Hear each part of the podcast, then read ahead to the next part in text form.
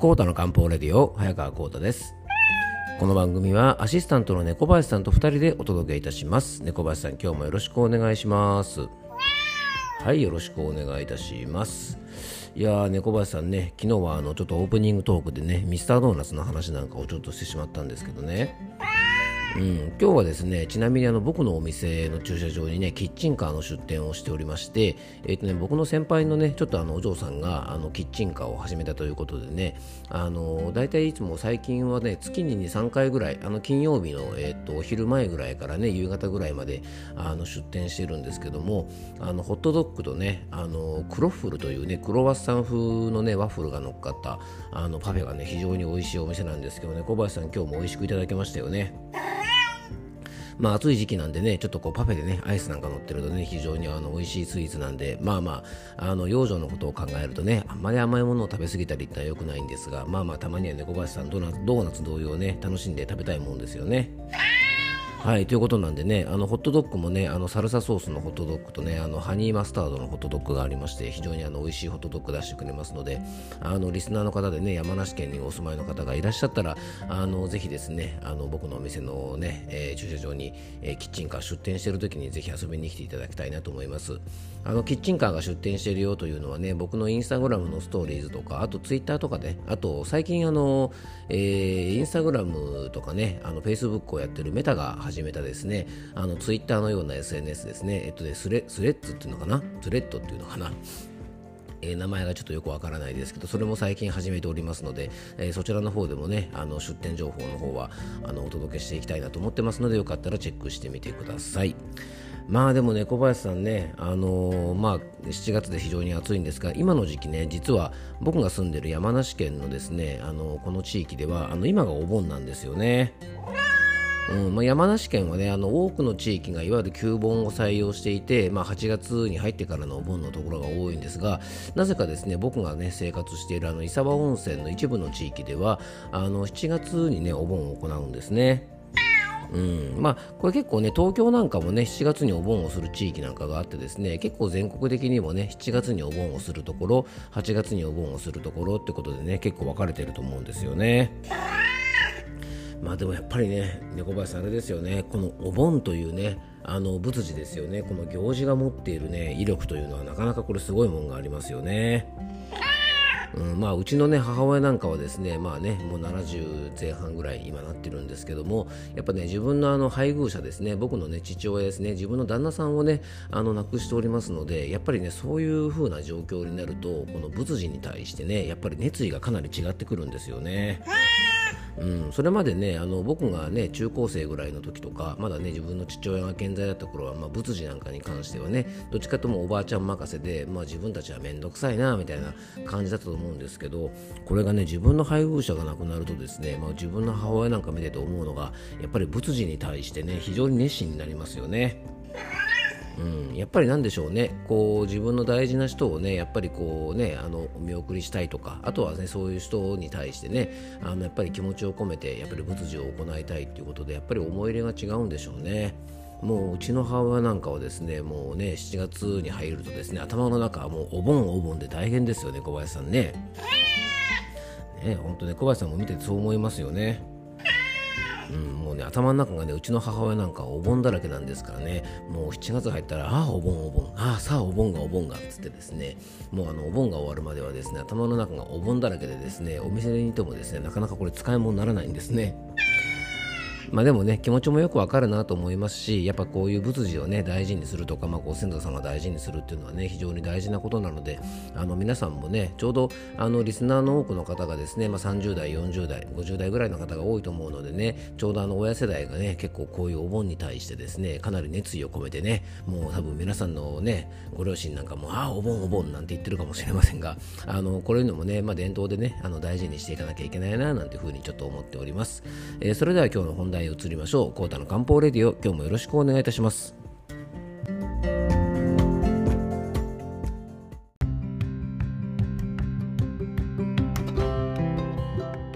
はいそれでは今日の本題を移っていきたいと思うんですが、まあ、本当ね猫林さんねうちの母ちゃんなんかはお盆というだけで血圧が20ぐらい上がるんじゃないかなって感じですよね。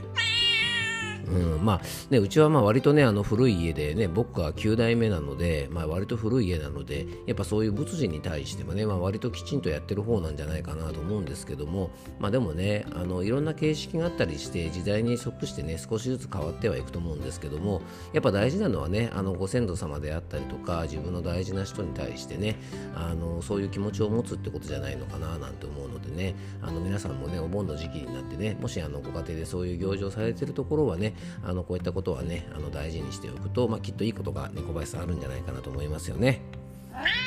はい、えー、それでは今日の本題移りましょう、えー、今日はですね夏のこの時期ねあのかなり猛暑になってきてもう毎日だるくてしょうがないという方が多いんですね。でなんでこんなにね毎日だるいんだろうとかなんでこんなにねあの昼間眠いんだろうとかあのなんかね暑いだけではないなっていう方が結構多いと思うんですね。でね、こういうことが続くと何かの病気なんじゃないかなとか何か不調が、ね、あるんじゃないかななんていうふうに考える方があの結構多いと思うんです。まあ、でもね、これはまあある程度あのこの時期になるとね、だるいとか昼間眠いっていうのはね、ちょっと仕方がないところがあるんですね。まあ、あの夏なのであのしょうがないんですよねっていうので終わってしまっちゃいけないね。だって夏だからしょうがないじゃんで終わってしまったらですね、今日のお話も終了なんですが、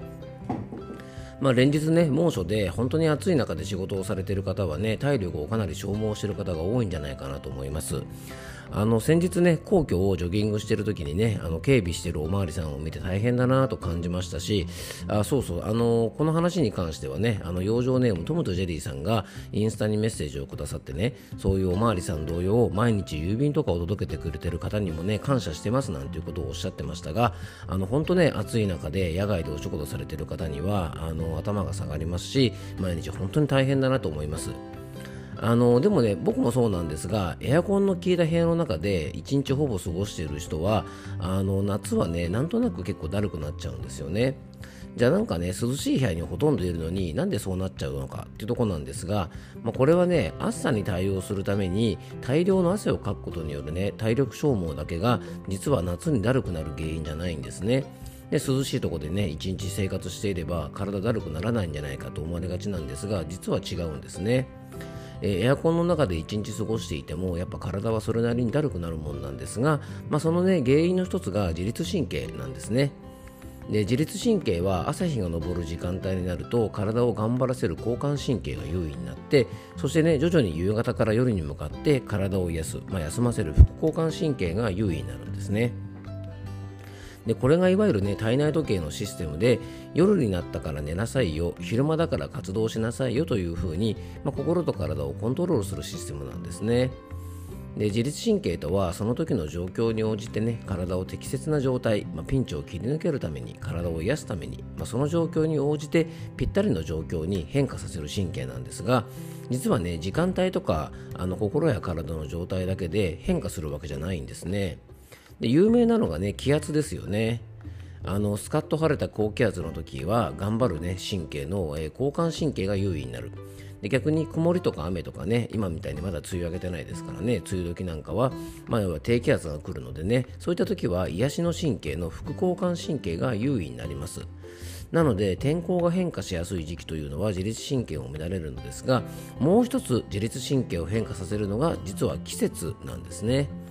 実は夏は体を癒す休ませる副交感神経がもともと優位になりやすい季節なんですね。なので自然と体はね休めモードになりやすい。なのでね夏にだるさを感じたりとか夏になってから妙に眠いとかやる気が低下するというのはねある意味体が正常な証拠でもあるんですね。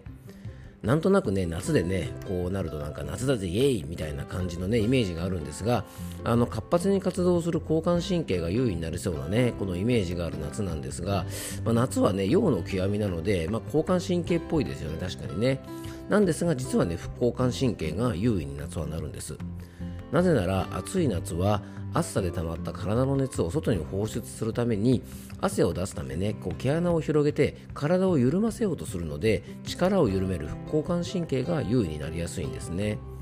で逆に冬はね毛穴を閉じて寒さから身を守るために体を緊張して固まらせる。で筋肉を震えさせて熱を発生させる。なのでね寒い時ってガタガタねあの体を震わせますよね。なのでできるだけね、まあ、自然の断りに従ってゆるっと生活することがやっぱり夏の養生としたら大事なんですね。なので実は夏はゆるっと過ごす方がいいとねあの漢方の古典2000年以上前に書かれた皇帝台形という書物にもねそんなことが書かれています。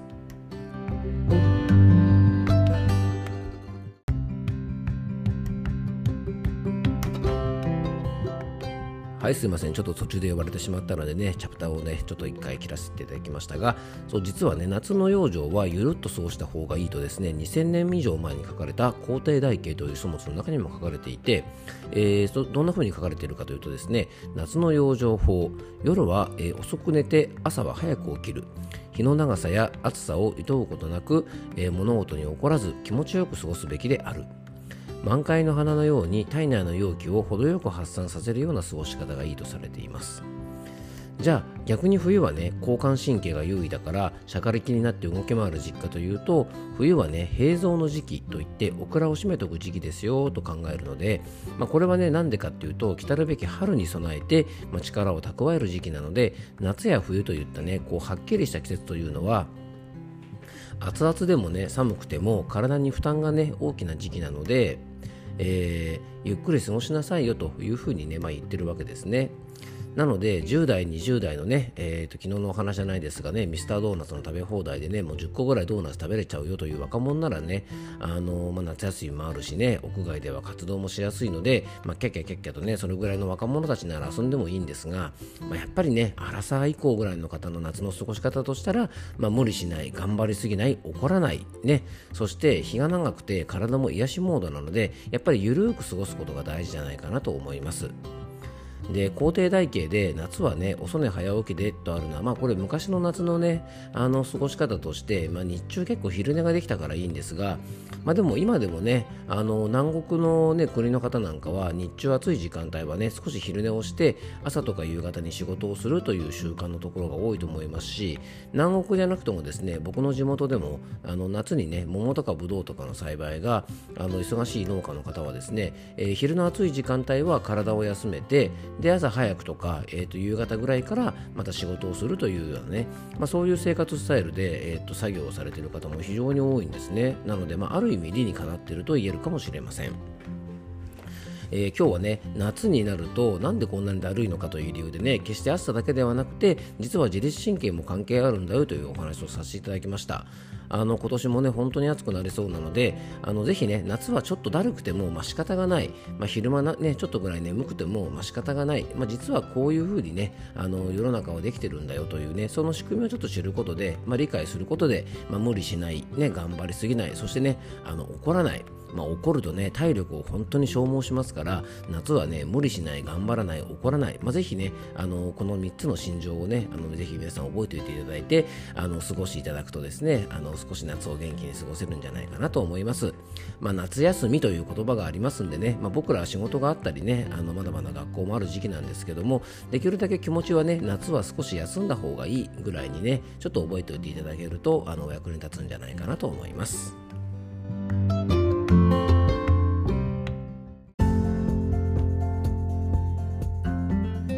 今回もクロージングの時間です。えっ、ー、と、今日はですね、夏はなんでこんなにだるいし眠いのかということでね、自律神経とも関係があるよなんてお話をさせていただきました。まあ、でもねあの陽の極まりである夏の時期に自律神経はねあの陰陽で言ったら陰である、えー、副交感神経が優位になるというのはね、まあ、ある意味ねあの陰陽のバランスが取れてるし例えばね冬というのは陰陽で言ったら陰の極まる時期なので、まあ、その時期にね陽である交感神経が優位になるっていうのも、まあ、ある意味これはね陰陽のバランスが取れている。で春とか秋とかっていうですね過ごしやすい時期っていうのは、まあ、これね季節の変わり目なので、まあ、これはこれでまた逆にねちょっと過ごし方に難しいところもあるのでまあでもね小林さんこんな話してるとね一年中いろいろ大変ですよね。